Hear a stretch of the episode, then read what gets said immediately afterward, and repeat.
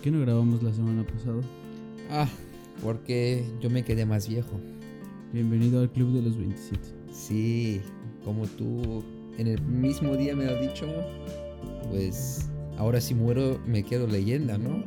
Pues lo dudo mucho, pero Tú que me has dicho, yo, yo te lo contesté diciendo que tenías dudas de esta lógica, pero... o sea, sería bueno que en este año te volvieras una leyenda. y ahí me muere. Sí. Ah, no, vale. no sería bueno que te murieras, pero Gracias. pero si te mueres, si te conviertes leyenda en este año y te mueres, pues ya no sería tan malo que si te mueres ahorita sin convertirte en leyenda. Ah, sí, claro. Pero dudo que pase entonces. Pero eso es algo de, de mi ego y de verdad que... Dudo que pase entonces, pues espero que sigas viviendo mucho más. Ah, gracias. Eso es mejor, ¿no? Hallo Leute, ich bin Anton Und ich bin Christian. und wahrscheinlich das ist das letzte Mal, dass wir einen Podcast hier aufnehmen. Hier in unserem Studio, meinst du? Sí, ¿qué, qué dijimos? ¿O qué dije? ¿O qué dijiste? En español. Que probablemente es, aquí será la, esta será la última vez que grabamos en este estudio. Sí, exactamente, eso dijimos. Oh, la despedida del estudio, entonces. Sí, último episodio en esta cueva que pasó de ser el cuarto de un mil bebona a un estudio y después ahora va a pasar nuevamente a otra persona. Van a venir a rentar el cuarto, entonces pues ya ni pedo. Sí. Se va. Venga. Pero bueno, a ver qué pasa. Eh, Cristian, después de tu cumpleaños, Sí. un día después creo, me llamaste y me dijiste que saliéramos a caminar. Exactamente. Y la verdad que yo no tenía nada de ganas. No, no tenías, pero te lo convencí. Porque Y- estaba un bonito por el sol. Y pues bueno, acepté salir. ¿Y qué pasó ese día? Pues caminamos un poco ahí por los canales de Lübeck y nos sentamos a la verada de uno y mm, cerca del agua, sentaditos, muy tranquilitos, tomaron una cervecita, yo a lo mejor, y pasó algo ahí. Vimos algo, algo que cambió todo mi, toda mi semana.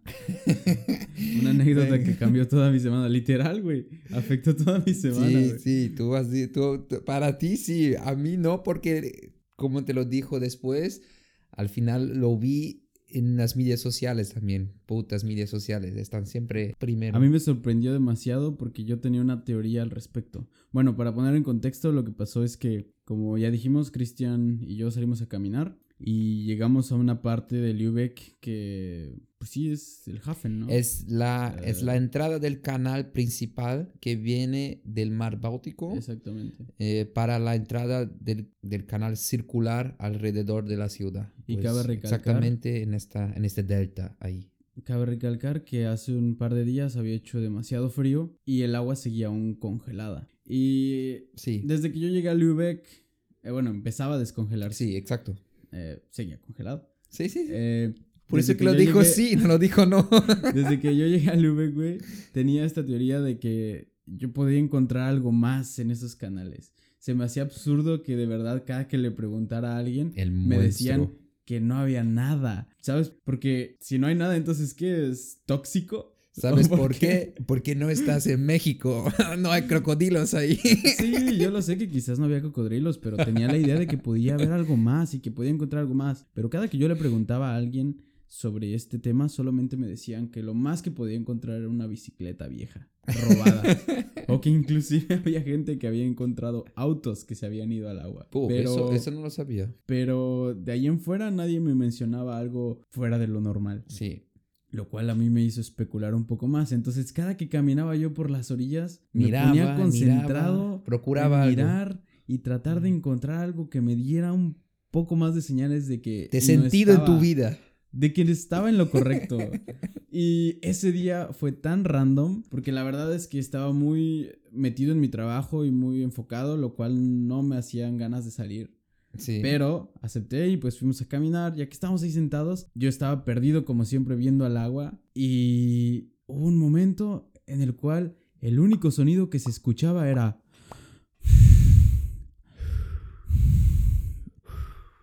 Lo cual me sorprendió demasiado. Porque no había nada, había absoluto silencio. Y tú y yo habíamos parado de hablar. Sí. Entonces solo se escuchaba nuevamente. Entonces volteamos. un poquito hacia la Una- derecha de Una cosa turba ahí en la agua. Y se veía algo moviéndose, se veían estas ondas que pasan cuando cae algo al agua o cuando Pero alguien grandes, burbujea ¿eh? por abajo. No pero sí. exactamente. ¿Qué pasó por primero en mi cabeza? Dios, una ballena. y tú Literal me preguntaste. ¿qué es eso? ¿Y yo lo dijo? Bueno, pero primero pasó por mi mente, eso es una ballena. Sí. Y luego lo vi un poquito apenas acercarse a nosotros con una sombra en el agua. Dije, puta, ya valió verga. Una anaconda. no, ni de Y luego dije, a la chingada, yo me voy a mover de aquí, es un puto Sí, cocodrilo. tú, sí, tú levantaste y yo me quedé mirando y es un perro. También no era ningún Pero puto tampoco perro. era un perro. Pero Nos yo- encontramos. Yo, lo dijo perro, por, eh, perro porque pensé con el fusiño, con la, con la nariz, que parecía uno. No estaba tan mal al final. Pero al final de todo, no nos encontramos con un perro. No. Nos encontramos con un Siahun. Seehund. Siahun. Qué buena imitación, güey. Con una foca. Una foca. Fucking foca. Yo quedé anonadado. Estaba súper excitado por la experiencia de haber visto una foca porque por fin pude comprobar mi teoría de que sí existen cosas más Mágicas. allá, más allá de simplemente fierros viejos en el agua de Lübeck. Yo lo sabía. ¿A qué le atribuyes este fenómeno? Yo qué sé, al cambio climático. Puede ser, no lo sé, güey. porque el agua estaba fría suficiente. Al final, que, que logramos identificar más o menos lo que era, me recordé, y eso que estaba hablando al principio, que había visto en las medias sociales de una otra página de Lübeck, de las, de las Mm. noticias, que se llama Lübecker Nachricht, que es como el, el periódico regional, que exactamente la foto de la foca, pero arriba del hielo, a- en el canal, y no adentro como nosotros vimos. Por eso que cuando lo miré, después del, de ser es un perro, lo miré y he dicho, venga, me recordé, es la foca que estaba en la, en, en- en la, en la foto. Sí. Pero es que fue muy peculiar este encuentro porque ella fue la que se acercó a nosotros. Sí. Ella venía un poquito como Curiosa. que... Uh. Sí, exactamente. Venía de un par de metros atrás y casi por el medio del agua. Sí. Y se fue acercando y solo vi cómo se asomó así uh, a mirarnos y yo me, me cagué, me levanté corriendo y yo creo que eso la espantó y se empezó a ir. Y en eso dije, la tengo que seguir. y, me, y me fui corriendo atrás de ella a ver Yo qué. me quedé en mi sitio, yo no tenía ganas de mover. Estaba tan guapo el cielo, el por del sol, he dicho, no. No, a ver, venga, haga las tus fotos ahí que yo me quedo. Pero estaba bueno, ¿eh? Estaba- fue una experiencia nueva. Cambió toda mi semana por completo. Yo llegué a contarle a todo el mundo sobre la foca. Sí, Yo fui sé. el primero que vio la foca en vivo ahí. Bueno, no lo sé, pero yo tenía esa pertenencia con la foca, lo cual ella me traicionó porque yo vine a hacer spoiler a todo el mundo de que había una foca ahí y todos les contaba, te dije, había una foca. I told you, dude. Pero nadie me creía y todos como de, nah, nah. Lo bueno es que tuve, tuve la, la oportunidad de capturar una prueba, un pequeño video de 15 segundos Sí. en el cual solo se veía su sombra. Pero al otro día la foca me traicionó porque la foca estaba haciendo un espectáculo en medio del agua. Bueno, al siguiente día salió el sol muy bueno. Hubo un sol muy, muy bueno. Y pues con este sol todo el mundo salió. Todos los alemanes salieron a darse el sol. De verdad que había muchísima gente afuera. Sí, ya. Y mis amigos o gente que conocía o mi misma Mitbewohnerin, Paola, la practicante, Sí. salió a caminar y me dijo, Colombia. ah, ya vi a la foca, está ahí brincando en el agua y dando un espectáculo y la gente tomándole fotos y yo me sentí traicionado. sí. Sí, yo creo que era mejor si tú, si, si fuera un perro. Bueno, y hablando de perros, ya que tú creías que la foca era un perro, que en sí, es cagado el nombre, güey, porque en alemán se llama perro del mar. Sí, exactamente. O sea, si lo Sí, traduces como es tal. el mar, exacto, y Hund es el perro. Entonces igual no estabas tan, tan No. en lo... Te estabas en lo correcto, quizás. Sí. Solamente te faltó agregarle el adjetivo Ta- de dónde es. Teilweise correcto. O sea, sí, en una parte. en una parte sí. Sí. Pero bueno, ya que hablaste de perros, ¿qué chingados con los perros en Alemania, güey? Sí, ¿Qué eso pedo fue con los perros algo- en Alemania? Exacto, eso fue algo que descubrimos juntos después de, de la caminada. no, no, no, no. Eso fue algo que a mí me sorprendió, por, fue de mis primeros choques culturales en Alemania. güey. Ah, vale, o sea, en Münster, porque yo quería tener un perro, güey. Eso fue la primera vez que yo lo lo escuché sobre y ahí estaba junto a ti. Sí.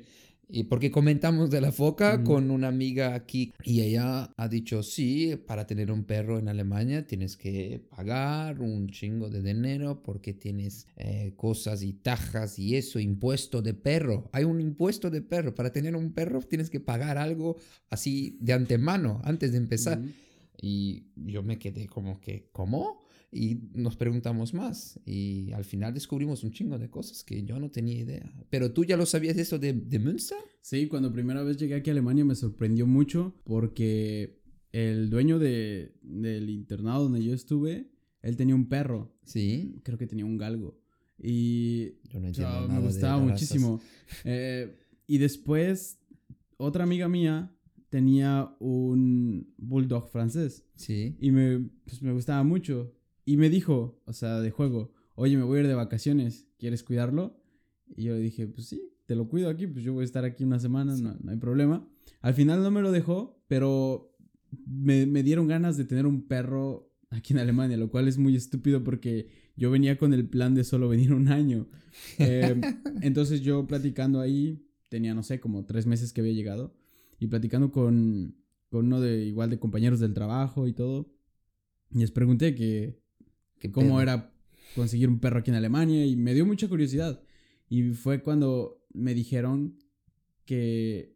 Ah, no, no, perdón, perdón, la cagué. La historia va así.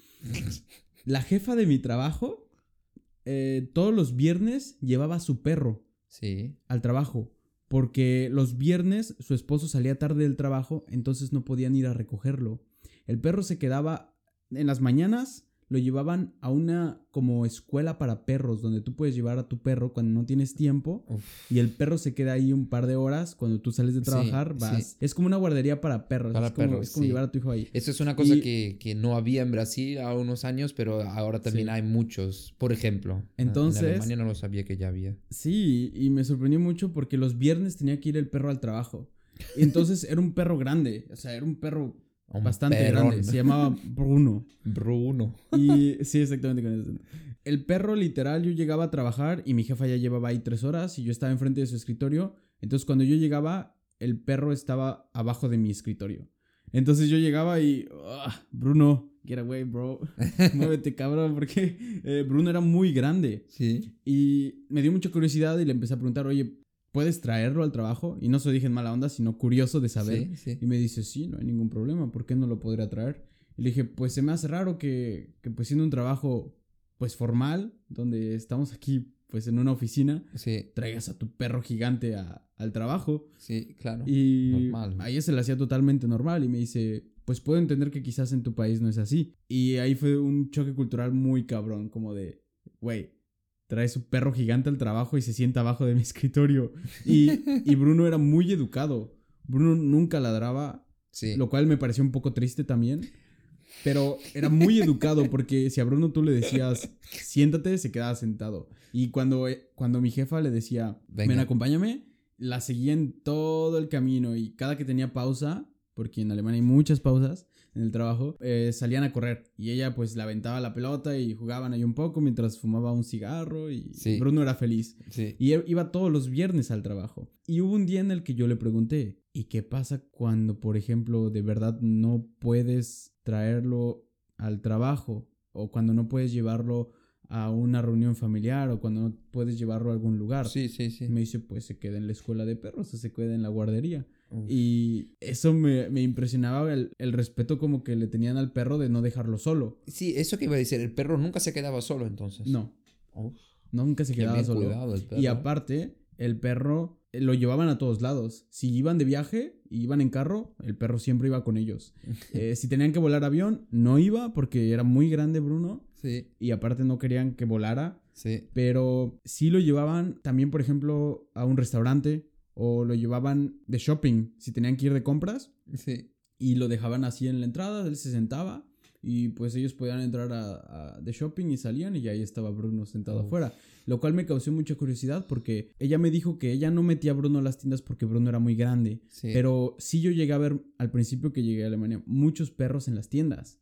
Que iban caminando con sus dueños. Quizás aquí en Lübeck no tanto porque es una ciudad muy pequeña, Sí. pero en una metrópoli más grande como Hamburg, que también tuve la oportunidad de vivir ahí, o cuando vivía en Münster también, era muy normal para mí ya después de un tiempo ver a las personas con sus perros ahí. Pero lo más cabrón, güey, ¿qué pedo con eso de que tienes que pagar impuestos por los perros? Sí, y eso, eso yo no creí. Por- y hay toda una cosa que nuestra amiga ahí nos explicó este día, que no hay solamente un impuesto para, te- para tener el derecho de tener un perro, tienes que tener, es obligatorio por el tamaño del perro, algo así, tienes que pagar un seguro Sí. caso el perro haga algo. Pues es un, un, un Krankversicherung como tú y yo lo tenemos, o sea, un seguro de, vi- de vida. Un seguro de médico. Hay un seguro médico del perro, eso no lo sé si es obligatorio. Sí, el seguro médico del perro es obligatorio. Ah, sí. Sí. Ah, venga. Yo entendí que el obligatorio es como que el que el caso el perro haga algo a otra persona. También. Este, pues sí, ahora, ahora son, ahora lo entendí. So,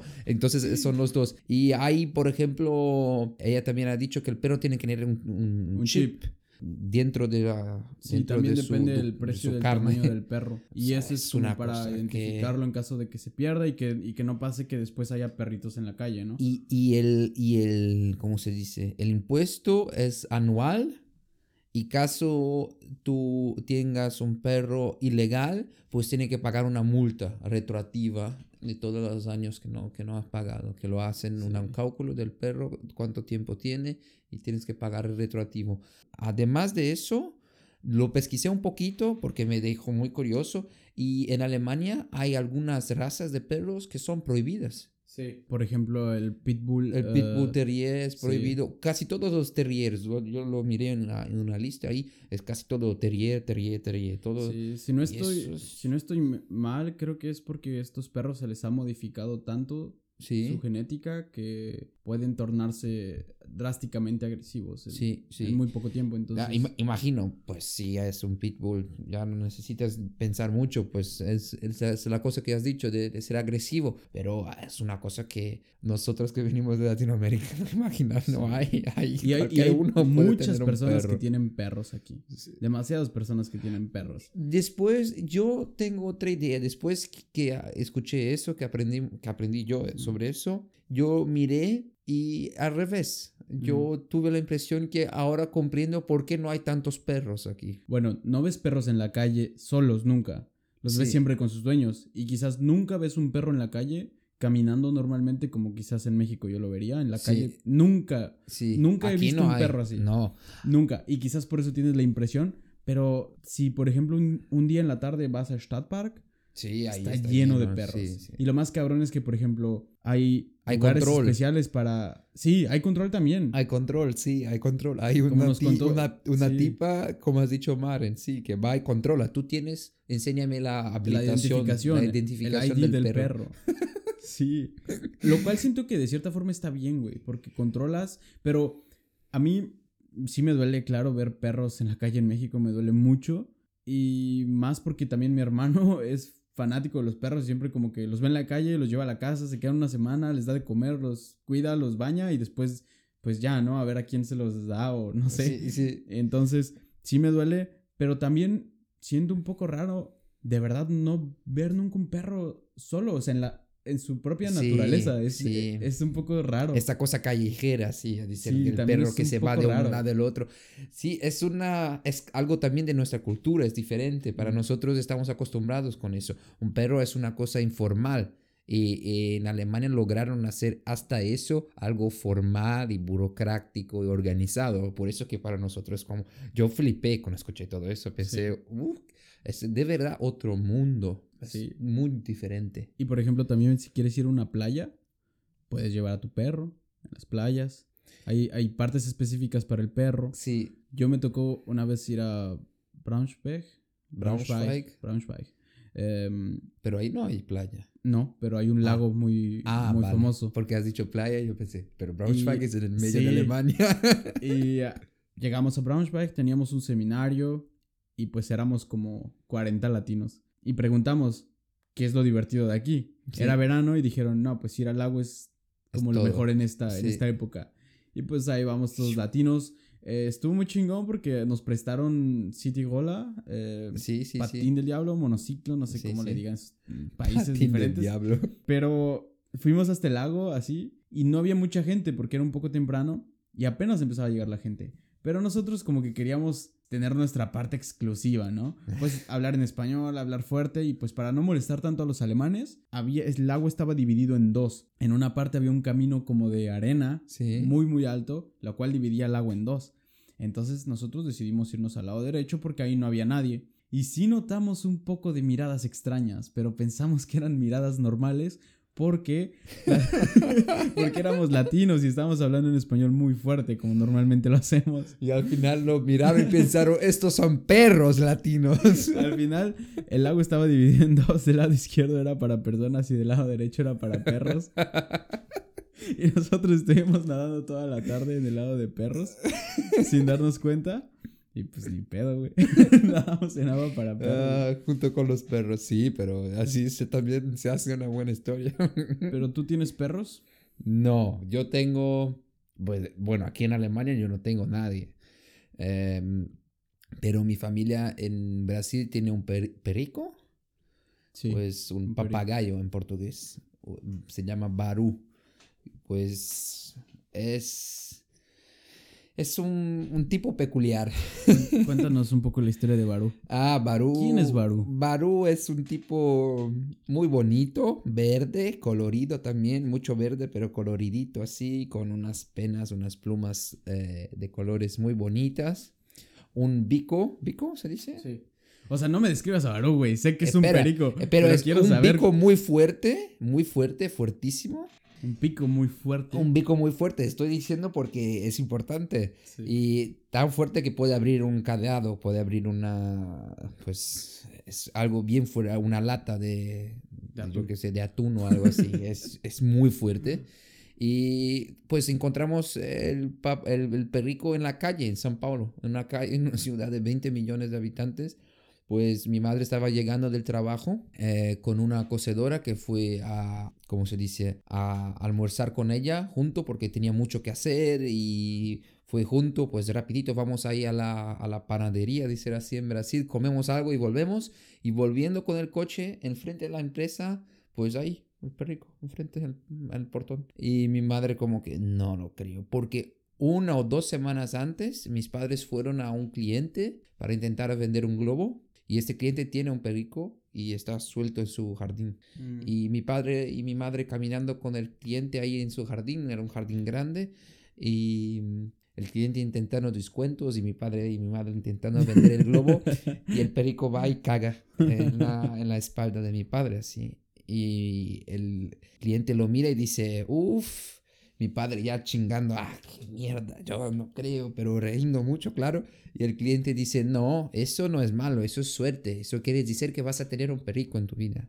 Y mis padres, esa era una época que éramos, éramos muy pequeños, pequeños, yo, mi hermano y mi hermana, y mm, almorzábamos también cuando no tenía mucho que hacer juntos después de la escuela con mis padres. Y mis, nuestros padres nos contaron la historia. Y nosotros es, "Ah, queremos tener un perrico, queremos un perrico. Y mi madre, no, yo nunca iba a comprar un perrico y sacarlo de la, de la eh, naturaleza por mi cuenta propia. Eso es muy, muy egoísmo. Mi madre es formada en veterinaria, es, eh, Ah, entonces también tiene zootecnia. todo eso, ¿sí? Pero si papá del cielo nos envía uno que está en dificultad y necesita nuestra ayuda, pues vamos a cuidarlo. güey, ¿cuál era Claro. la probabilidad de que Dos eso pasara? semanas o tres semanas después pasa eso que lo conté y ahí estaba el perico y lo cogemos, preguntamos en la vecinanza de quién pertenecía y al final llegó una, una vecina loca corriendo con el cabello todo así descabelado y es mío, es mío. Y mi padre la miró y ha dicho, vale, es tuyo, se queda aquí el perico. Pero, ¿tienes certeza? Sí, no sé qué es. Mi padre ha dicho, ¿has visto ya en tu, en tu gaiola si, si está ahí el tuyo? Ah, no, pero yo voy, yo voy. Mi padre ha dicho, venga, basta ya, mira y vuelves. Si no está ahí, pues corre este. Fue y no volvió más. Mi padre la llamó y ¿qué pasa? Ah, el mío está aquí. Mi padre, ah, vale, gracias. y al final llevamos el perico a un amigo de mi madre y mi madre diciendo para él, mira, yo creo que es un, un perico viejo, ¿no? porque está todo ahí flojito. Y, y, mi- y este amigo de mi madre mira a ella y dice, Marina, pues se nota que tú te transformaste de veterinaria para balonista, para globera, ¿no? Mi madre, ¿por qué? Porque es un hijo. Tiene tres, tiene seis meses, un año, algo así. Ah, era pequeño. Y mi madre, uff, venga, entonces va, va a crecer con nosotros. Y el tío, sí, sí, va a crecer con vosotros. Y mi madre, venga, ¿cuántos años vive un perico? Y el tío, pues 60 años. 60. y mi padre cuando escuchó eso, empezó a, a chingar todo. ¡Qué mierda! Yo voy a morir, este puto perico va a estar vivo aún. pues eso, ahora el perico ya tiene como que yo que sé, 15, 20 años, que 15 años ya con nosotros, claro. Fácil, fácil. Y está ahí muy bien. Al principio le gustaba a todos. Podíamos poner la mano y todo. Dormía en la mano de mi hermano, así, al revés, de, de barriga para arriba. Y dormía en la, en, mi- en la, en la mano de mi hermano. Ahora mi hermano, yo, mi padre, no podemos ni poner la mano ahí que lo viene y lo ataca. Y lo ataca de loco, fuerte. Le gusta solamente las mujeres. Es muy listo. O si no hay ninguna persona en casa y estás dando de comer para él, cambia su comida, dale agua, ahí se queda Entonces un sí dulce. Es todo cuco. Pero normalmente ataca a los hombres. Es un cabrón. Pero está bueno, eso es, eso es lo que tenemos. Vosotros en México tienen que muchos perros. Tu hermano recoge. Sí, güey. Está Luis, Dana y Hanna. Luis, Luis, Dana y Hanna. Dana y Hanna. Bueno, en sí por, por fecha sería, sería Dana, Luis y Hanna. Porque Dana sí ya tiene como, no sé, yo creo que 8 o 10 años vale, con nosotros. vale. Y, todos chihuahuas, ¿o qué? No, no. o sea, sí, no. es que Dana, es que Dana es, es mitad maltés, mitad chihuahua. Ah, Entonces no parece ninguno de los dos. es una, mezcla ahí entre. Exactamente, es una rata con pelo. Pero está bonita, está bonita. A Dana creo que ya no la querían, este, era muy bebé y creo que alguien de la familia la adoptó, de la Sí. familia de, de- de mi abuela la adoptó y no la quisieron y querían regresarla, pero pues, ¿cómo no? Sí. Entonces dijimos, bueno, pues se queda con nosotros. sí. Que se quedó con nosotros. A Jane la rescatamos. Bueno, a Jane yo la encontré en un supermercado entre como los eh, estantes. ¿Sí? Como entre los estantes estaba ahí en medio la perrita. Y se ve que estaba muy asustada porque yo quería como agarrarla y salió corriendo hacia el otro lado y estaba pequeña y corría de un lado para otro. Dentro del, del Sí, supermercado. dentro del supermercado. Viva México, cabrones. Entonces no sabíamos qué estaba pasando y la verdad me dio mucha lástima dejarla ahí. sí, claro. Entonces pues nos la llevamos. Y cuando llegamos a casa fue como de, oh mierda, otro perro, más dinero. Y a Luis también, Luis mi hermano lo rescató en la calle de que un carro lo había atropellado, creo. Mm, Eh, le había, pero no, pero no muy fuerte, o sea, como que le pegó al perro, ¿no? sí. Y el perro aguantó. Entonces mi hermano lo, ayu- lo ayudó, lo llevó a la casa. Y ahora Luis es muy popular en el hood. O sea, es muy popular en el vecindario. Porque a Luis lo conoce todo el mundo, te lo juro. Conocen más a Luis que a mí, que yo vivo ahí, de- que ahí crecí. Y te lo juro que a Luis en donde quiera que vaya, todos lo conocen. Y es Sí, muy popular. ¿De grande puerco Nah, o pequeñito? No, es uno pequeño, mediano. Ah, o sea, vale, vale. Raza mediana. Y ahora casi todos lo conocen ahí en el hood.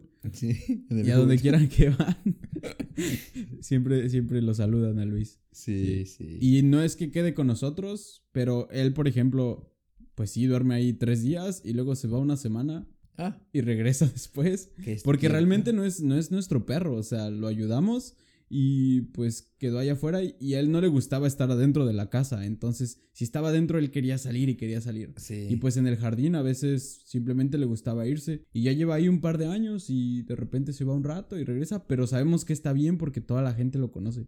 Sí. Y creo que sí tiene un dueño de verdadero Ah. cerca de ahí, pero creo que el dueño ya es muy viejo y como que no cuida muy bien del perro. Sí. Y por eso el perro se va a veces y a veces regresa, ¿sabes? es muy cagado, Luis. Sí, es muy chido. Sí, es muy libre. Es bonito también. A lo mejor haces lo que quiere. Y eso está chingón. Y eso está chingón, exacto. Esto está muy chingón. Ah, pues sí, así fue como pasamos de la foca a los perros. Uf. Pero regresando un poquito al principio, pues ya se nos fue otra vez febrero. Sí, eso que iba a decir, pasó de la foca a los perros y pasamos de febrero a marzo. ¿eh? Sí, ya se nos va ahorita febrero, pasó muy rápido. Uf. Pasaron muchas cosas en febrero. Venga, febrero también es cortito. Ay, por dos días menos, tres días Pero menos. es, es, es más wow, qué cortito. diferencia, güey. Ah, Pero, pero bueno, perspectiva humana quizás sí sí, porque por el número, ¿sabes? Sí. Pero febrero estuvo cabrón, pasaron muchas cosas, creo, en todo el mundo. Y por fue ejemplo- muy diver- diverso, pues menos 10, menos 15 Sí, grados cabrón. y ahora 15, 20 grados. Y no solamente aquí, en, to- En todo- casi todo el mundo. Sí. Lo que pasó en, en Texas, lo que pasó en el norte de México, las nevadas extremas sí. que Ahí normalmente en, no pasan. Ahí en Estados Unidos sigue mucha nieve. en el norte de Sigue- México también. Sí, sigue, sigue feo la cosa y está complicado. Yo no puedo decir más porque no lo sé, pero Todos los he visto un apagones, poquito, de, de- un poquito y las cosas no están fácil ahí. los apagones de electricidad en México también estuvieron fuertes. Mm. Hubo, hubo muchas cosas random. Hubo tu cumpleaños en febrero, Sí, cumpleaños de Abraham, sí. un par de cosas que pues no se pudieron festejar realmente porque pues, Sí. COVID. because COVID, pero sí, en febrero en febrero descubrí dos podcasts nuevos. Ah, Están muy chingones. Uno de ellos se llama Renegades sí. y es con nada más y nada menos que Barack Obama Ah, y Bruce Springsteen. oh. Está muy chingón. Bueno, ¿en solo puedo hablar del primer episodio, solo escuché el primer episodio, Vale. pero porque van dos. Ah, Eh, venga. y se llama eh, Born in the USA, como el subtítulo de, Sí. del Born podcast. in the USA. Está muy chingón porque imagínate una conversación entre esos dos güeyes. Sí. O sea, a Bruce Springsteen le han tirado por ser racista o por ser de derecha, lo cual, pues, nada que ver. Sí. Y pues Barack Obama, ¿sabes? Sí, Hacen este contraste como del americano. afroamericano presidente. sí. Exactamente, el, el- el- el americano eh, super country style que habla de su música como de este feeling de ser, de, de estar ahí en Estados Unidos. O sea, su propio, el propio álbum lo dice, Born in the USA. Sí. Y creo que ese álbum salió, no sé, ya tiene un chingo. O sea, como por el 90 quizás. Sí, es viejo. Sí, Es un clásico. sí. Sí, de la cultura americana, de la cultura pop, así ser así. Y este podcast es de hecho original de Spotify. Ah, y, y mencionan un par de cosas, por ejemplo, tienen una plática muy chingona donde hablan de lo que pasó con su canción de 41 Shots, creo que se llama, de Bruce Springsteen, Sí. donde habla de la muerte de... Ah, sí, se llama American Skin, 41 Shots, y dura 8 minutos la canción. Sí. Lo cual está cagado porque justamente cuando estaban hablando de esto, eh, Bruce Springsteen en una en su programa de radio que tiene mencionó que lo que pasó con George Floyd y eso que sufrió dura exactamente lo que dura la canción que él compuso para Sí. la persona que le habían metido 41 tiros. Fue un igual un afroamericano que vivía en el Bronx y pues llegaron un par de policías, le metieron 15 balazos Uf. y pues quedaron libres porque hubo un ahí hubo un problema en el cual supuestamente él tenía un arma, pero pues no lo fue así, entonces Sí. pues sabes tú cómo son las cosas y quedaron libres y 41 tiros, güey. Sí, es lo mismo que, que lo están, que lo descubrieron ahora por una carta, creo, de un ex policía de Nueva York con relación al asesinato de, ¿cómo se llama? El Martin Luther King. Y mm, no, de Malcolm X. O de Martin. Malcolm X, creo. De Malcolm X. Y, y, y eso, y esta carta de este, de este ex policía de Nueva York eh, tiene indicios de que la muerte de Malcolm X fue encomendada po- o arquitectada por el FBI y la policía de Nueva York. Pues así las cosas, amigo. y las hijas de Malcolm X quieren eh, ahora que, que la, la investigación siga después de 40 años. Sí. Más, 50 años, 60 años. ni- Es que ni- ni imagínate lo todas sé, esas es cosas mucho que quedan. tiempo ya. Claro que es mucho tiempo, pero pues tú no estás en ese lugar, no sabes lo que es. Sí, lo que se es- siente, ¿no? No, no, no estoy, no, no, no he dicho es mucho tiempo por el facto de que no, no importa. Ajá. Al revés, impor- importa mucho y tiene que tener una conclusión. Pero imagínate investigar un, un Sí. asesinato que ya se pasó a 60 años, yo qué sé, y, y, y teóricamente está esgotado de, de, ¿cómo se dice? De pruebas. Sí. Que ya, como que, Que ahora es es, eso que como que- tenemos. y, sí. ¿sabe? Eso, revivir un caso así es, es Está complicado, cabrón. está cabrón. Pero Pero, es un bueno. tema complicado y delicado que tiene que Claro. ser hecho. Y hablando de temas complicados y delicados, y de podcast y de febrero, en febrero se recuerda un día en Alemania, 19.2.20. ¿Te suena algo? 19 del 2 del 20. Sí. O 19 de febrero de 2020 fue el ataque en Hanau. Exactamente. Sí. Eh, se, hubo muchas demos, muchas demostraciones, muchas, ¿cómo se dice? Manifestaciones. Manifestaciones. en toda Alemania por lo que pasó en Hanau el año pasado y sí nos estamos metiendo en un tema un poco delicado, pero Sí. simplemente creo que igual es importante mencionarlo porque siempre Claro. hablamos de cosas chingonas que pasan aquí sí. y pues creo que es injusto también como censurar esto o bloquearlo. Creo que es algo que es importante Omitirlo compartir. tampoco es correcto. Estás, no, estás muy bien. Y Estás, estás no quiero muy bien. hacer como el que, eh, no sé, el que sé mucho sobre esto, simplemente comentar qué es lo que yo pienso. Sí. Siento que pues es una realidad que se vive y Sí. que muchas veces quizás se esconde un poco. ¿Puedo, puedo hacer un adendo. Explica lo que fue que pasó. Creo que es una realidad que se vive y, y que muchas veces se llega un poco como que a disminuir en ciertos países o omitir un poco para que no queden mal en la, en la política. Sí. Y pues lo que pasó en realidad aquí en Alemania, creo que por eso igual es importante que lo mencionemos. sí. Eh, Hanau, si quieren saber exactamente qué pasó, les recomiendo el podcast en Spotify. sí. Se llama exactamente así: 19.2.20. Ein Jahr nach Hanau. Y es igual una producción original de Netflix. Sí. Eh, lamentablemente solo está en alemán. ¿De Netflix? De, de Spotify. De Spotify. Ya de Netflix, ya Uh, chingando ahí. Yo como que Netflix. hace Maldita industria ahora? de marketing. Sí, tío. Pero bueno, en sí, el punto es que en Hanau hubo un ataque racista, xenófobo y terrorista Sí. al mismo tiempo. Hubo nueve, en total once muertos, pero me gustaría leerte algo para empezar a introducir qué es lo que pasó y que puedas traducirlo. Ok. Ich habe drei Minuten lang geheult. Yo me quedé tres minutos intensos llorando. Und ich hatte, und ich hatte eine Kreuz in Hals. Y yo tenía una cruz en el, en el cuello. Da hatte ich mich meine braunen Haare und braunen Augen Y allí tuve mis, mis- mi pelo eh, moreno y mis ojos morenos. zum erstes Mal das Gefühl, dass ich in Deutschland nicht mehr sicher bin. Y por la primera vez el sentimiento que en Alemania no estoy seguro.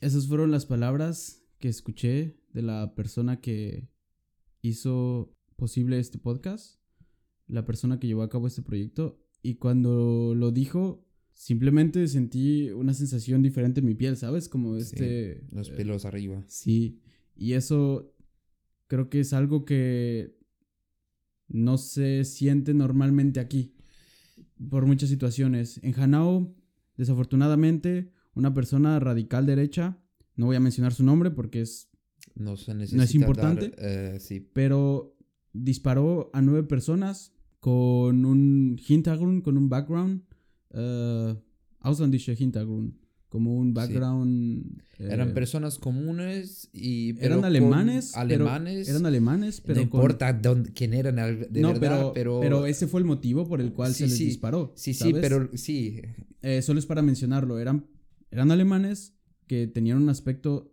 diferente al típico alemán. Que ya es de ahí es meterte en qué es lo típico alemán, pero sí, claro. exacto, por eh, eso que he dicho Pero eso así está descrito, así Sí, está claro. descrito el, el proceso legal. Sí, Eh, nueve personas murieron con diferente background al típico alemán y fueron en su mayoría jóvenes, sí, jóvenes que estudiaban, jóvenes que trabajaban, jóvenes que que vivían, vivían su su vida. vida normal y que eran ciudadanos alemanes de Hanau, nacidos en Hanau. Sí, Y lo peor de esto es que el día de, del atentado y del asesinato se estaba inculpando de primera a un padre de ellos, que el padre había ido al lugar a ver qué había pasado, fue el primero en llegar al lugar antes que la policía. Y al llegar ahí, pues él estaba preguntando por su hija y él quería entrar, pero no podía entrar aún. Entonces cuando llegan los policías, le dicen que, que levante las manos y le empiezan a apuntar y lo ponían como primer sospechoso. Lo cual a él, como lo cuenta, y no sé, tan solo de decirlo, Sí. me siento un poco mal porque se le identificó primero a él como el responsable del atentado, Sí, siendo realmente el padre que solamente quería saber sobre su hija. sí. Y él comentaba que no se le quitaba la pistola de la cabeza para que no se moviera y que él pues realmente no había hecho nada. sí. Se estaba es la, prueba de que falta mucho aún para que la sociedad, cualquier sociedad, en el caso de la alemana, acepte cualquier tipo de persona, no importa cómo sea. y lo que pasó en Hanau creo que es algo igual que realmente existe, que sí existe, lamentablemente, y que es difícil de creer. Y eso está ahí, solamente queda pues ser conscientes de ello y actuar desde la manera más, más mínima hasta la más grande, ¿no? Y No metiéndome olvidar, un poco, claro, no, olvidar el nombre de las víctimas, rememorar sus nombres es parte del proceso para que eso no se repita. Eso es muy importante. y metiéndome un poco en el podcast, escuchando qué es lo que decían, qué es lo que pasaba, hubo... Esta persona llegó primero a un sh- shisha bar. Y en el shisha bar llegó y disparó un par de personas ahí. Después de eso se movió un par de metros a otro lugar que era un kiosk donde había una pizzería y llegó y empezó simplemente a disparar a todos los que estaban ahí. Pero no todos los que estaban ahí murieron. A todos les disparó excepto a uno. Y él cuenta su testimonio, esta persona cuenta su testimonio de que pues todo su primera reacción fue tirarse al piso y entre unos y otros empezaron a cubrir. Pero al darse cuenta la persona que pues estaban tirando, simplemente se acercó más y les empezó a disparar más. Y él él comenta que pues él vio morir a todos sus amigos allá adentro y él sale y lo entrevistan las personas, o sea, el noticiero lo entrevista y él cuenta exactamente qué es lo que pasó en ese momento y cómo fue que él lo vivió todo, que él no lo podía creer que eso estuviera pasando. Sí. Lamentablemente hubo muchos errores en cuanto al proceso y creo que es lo que más molesta a la gente, que la eficiencia alemana no se vio en un resultado en el cual se tuvo que haber visto. Sí, yo, yo he visto un poco sobre eso y ahí es como cuando se percibe, percibe que aunque estés actualizado con, con informaciones, hay siempre mucho que aprender y estar atento y acompañar. Y yo lo he visto un poco y sobre el tema y he visto que la policía fue muy negligente con, la, con el caso.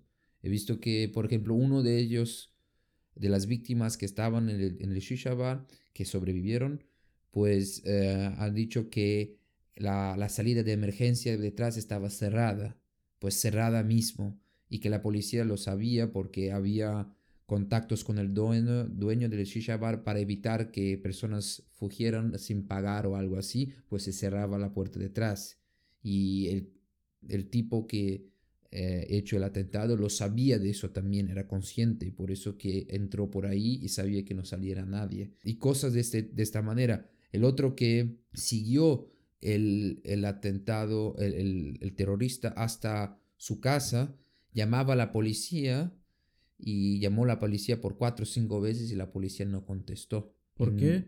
Porque solamente había una persona en Dienst en la ciudad. ¿Puedes creer eso? O sea... Había una persona solamente en, en horario en de trabajo, en turno. Pues es lamentable porque igual escuchar esos testimonios de, de las mismas personas es duele, es difícil. Sí. Y la familia se les negó también el acceso, por ejemplo, a uno de los chicos que había recibido un disparo. Se lo llevaron al hospital y la policía no quería dejar que los familiares lo vieran porque de primera mano la policía argumentó que era un tiroteo entre bandas turcas, entre pandillas turcas y que había habido problemas con drogas y por eso no querían que la familia lo viera primero a él para que no le pudieran sacar información o no le pudieran eh, decir algo. Algo que es sobre tema surreal que- cuando te escuchas ahora y en- entiendes las, las motivaciones, lo que pasó. Claro que eso viene solamente con la investigación y la policía, voy a decir así, tiene que ser cautelosa y tiene que comprender la situación bien para evitar eh, man- manipulación de la propia información del caso. Pero mm, todos nosotros sabemos que el estereotipo del xenófobo y del, del, del otro, del extranjero, es muy fuerte, es muy presente aún en Alemania. Entonces, es, son casos que, que traen a tona esta necesidad de rever estos conceptos y no dar como vencido el no- nacionalsocialismo y la derecha extrema, que ellos están ahí, están presentes. Y, y batallar contra ellos, estar todo día atento, presente, ¿sabes? Es algo complicado y no es, no es algo fácil de, de batallar y es con- son con acciones, acciones pequeñas y estando ahí, pero tampoco hay un manual y una cartilla, ¿sabes? Algo que tiene que hacer eso. Es complicado. eh, Es- Trae todo eso en, en reflexión. Claro, y es difícil también como, desde mi perspectiva, verlo así porque, pues yo también soy inmigrante, Sí. de cierta forma. Yo- Todos. Yo, soy, Tú, yo soy extranjero y nunca me he sentido, nunca me he sentido de verdad un sigia aquí. Nunca me he sentido inseguro. Inseguro, sí. lo cual me pone a pensar en muchas cosas.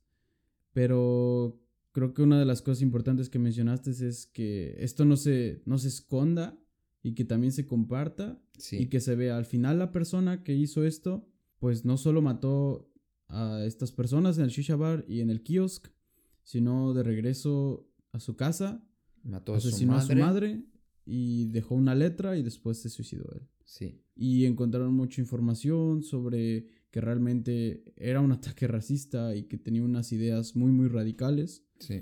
y pues ahora el caso sigue pues abierto porque por la ineficiencia de la policía Sí. y por la negligencia también de las autoridades en Sí. ese lugar y pues nada como lo dijiste creo que es importante no olvidar y recordar el nombre de las personas y para eso hice una lista de de las personas que que fallecieron y pues qué te parece si mencionamos sus nombres Claro, y claro. pues, cerramos el tema Sí.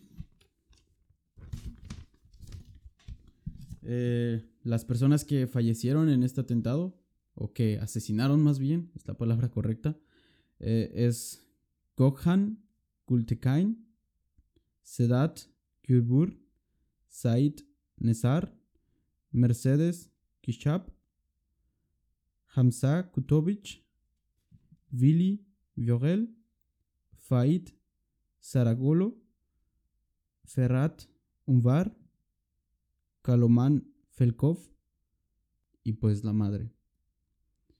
De primera, una disculpa por la pronunciación. Es difícil para mí pronunciar ya este idioma. Entonces quizás no fue la pronunciación correcta, pero simplemente, pues nada, ahí queda eso y, y pues nada más. Es algo importante y ahí queda. Y pues para salir un poquito de, de la oscuridad y rescatar un poquito el podcast y no cerrar de forma eh, tan negativa y oscura. No, Pues, no, ni voy a decir negativa, triste. Sí, Triste. Negativa es lo que pasó, pero rememorar, sí, por, es otros, triste. por otro lado, acabando ya febrero, bueno, del 11 al 17 de febrero normalmente hay algo aquí en Alemania muy grande y también en Brasil. Y Eh. eso es el carnaval. Carnaval. Y pues en cuanto al carnaval, el de Alemania está muy chingón, el de Köln está muy chido. Sí, ya, Tengo muy buenos recuerdos de ese carnaval. ya fui para el de Köln, está muy Sí. bonito ahí. Ya volé de globo durante el carnaval? carnaval de, de, de Köln, pasando por arriba de la catedral. Yo ya volé en las calles de Köln de tanto alcohol que me, que me metí en el carnaval. No, es que de verdad, en todos lados te dan alcohol, en todos lados te- Sí. te, la pasas de fiestas. Es una semana total de pura fiesta Sí, y muy, muy chingón. El, el- el carnaval alemán eh, ya lo conozco un poco, quizás podemos mencionar un par de cosas de ellas. Eh, está el Rosenmontag, sí, la segunda feria de, de cinzas en Brasil, pero en Alemania de rosas. dice que es, que es el lunes, el lunes de Rosas, que es el día en el que hay muchos em, ¿cómo se llama? Eh, Blocos de desfile. Ah, hay, hay un desfile muy grande Sí. con muchas personas disfrazadas y siempre hay como temas diferentes y temas muy clásicos. Recuerda Y- un poco la de Brasil, pero no tan profesional, que Brasil tiene los dos estilos, los de calle así, callejeros, ser así, y amadores, y hay los profesionales también. En Alemania, en Köln, por ejemplo, hay más los de calle. Por ejemplo, en los de calle, sí, creo que son los únicos que hay de calle. No hay adentro de... No, Bueno. no, no hay, no hay ningún Sí. estadio como en Brasil, pero hay otras ciudades que tienen, Que sí lo hacen. que tienen esos de calle, pero, em, eh, ¿cómo se dice? También todo valorado y con, con toda una, mm, ¿cómo se dice? Una profesionalización, Mm. pues hay notas, hay todo y hay un campeón del más bonito y todo eso, Sí. pero esos son ciudades pequeñas, los famosos Pues en el carnaval de Köln, que es el más famosito que hay aquí en Alemania, eh, se cantan igual, hay mucha música Mucho. y esa música es una música muy peculiar que se llaman canciones estilo Kölle Alaf, que Sí. significa en Kölsch, que Sí. Kölsch es la dialéctica, el dialecto que se habla en Köln, Sí. eh, significa todos somos Köln o como todos son colonia, ¿sabes? Sí. Eh, un cliente nuestro de Geo eh, que tiene un, un dirigible de aire caliente sobrevo- sobrevoló Köln ahora durante el Hosenmontag con una, un banner escrito exactamente Köln Alaf.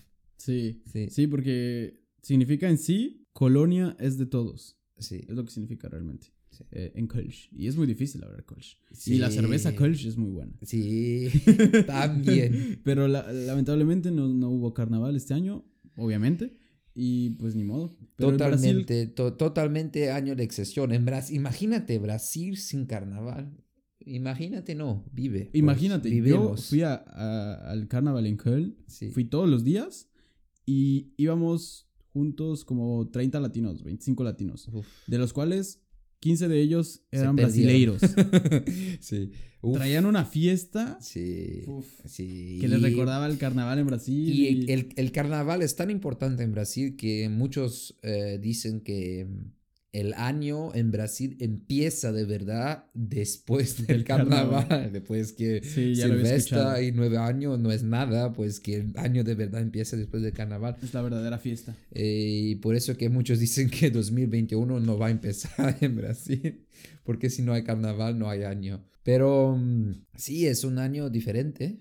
Si te lo imaginas, eh, volver un año atrás, estábamos en esta época empezando a entrar en los lockdowns. Sí. Y ahora están empezando ahora a imaginar una salida de los lockdowns, aunque los números de infecciones y todo eso están un poco estagnados o hasta empeorando un poquito en Alemania, pero mm, es totalmente el inverso.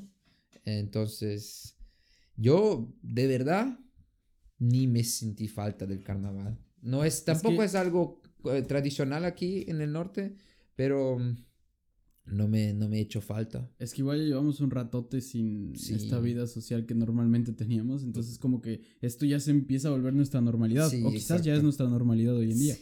Pero sí, yo tampoco noté mucho o no tenía como que ese, ese, ese feeling de. sí, pendejadas, mm, Y me pasa ahora que cuando veo un tumulto de gente, cuando veo mucha gente junta, como que. sí, me ya no me dan ganas de estar Sí, ahí, ¿sabes? Sí, sí. Lo que era a- antes al revés. revés. Miraba gente, bueno, ¿qué va? ¿Qué pasa ahí? ¿Qué va? Vamos para allá. Pero, sí. Pues en México no hay como tal carnaval. Eh, o no que yo conozca. Por lo menos en mi ciudad. ¿Cómo es no. entonces? Se llama como la bienvenida a la primavera, algo así. Ah, Y vale. es como más de escuela. Todos se disfrazan igual así de, de flor o de perro, no sé. y caminan en las calles. Yo me disfrazaba de dálmata. Sí. Entonces caminaba como dálmata en las calles ahí cantando, no sé. Y... Hablando de Dálmata, Sí. yo cuando me fantaseé para el carnaval de Köln fue de, de vaca.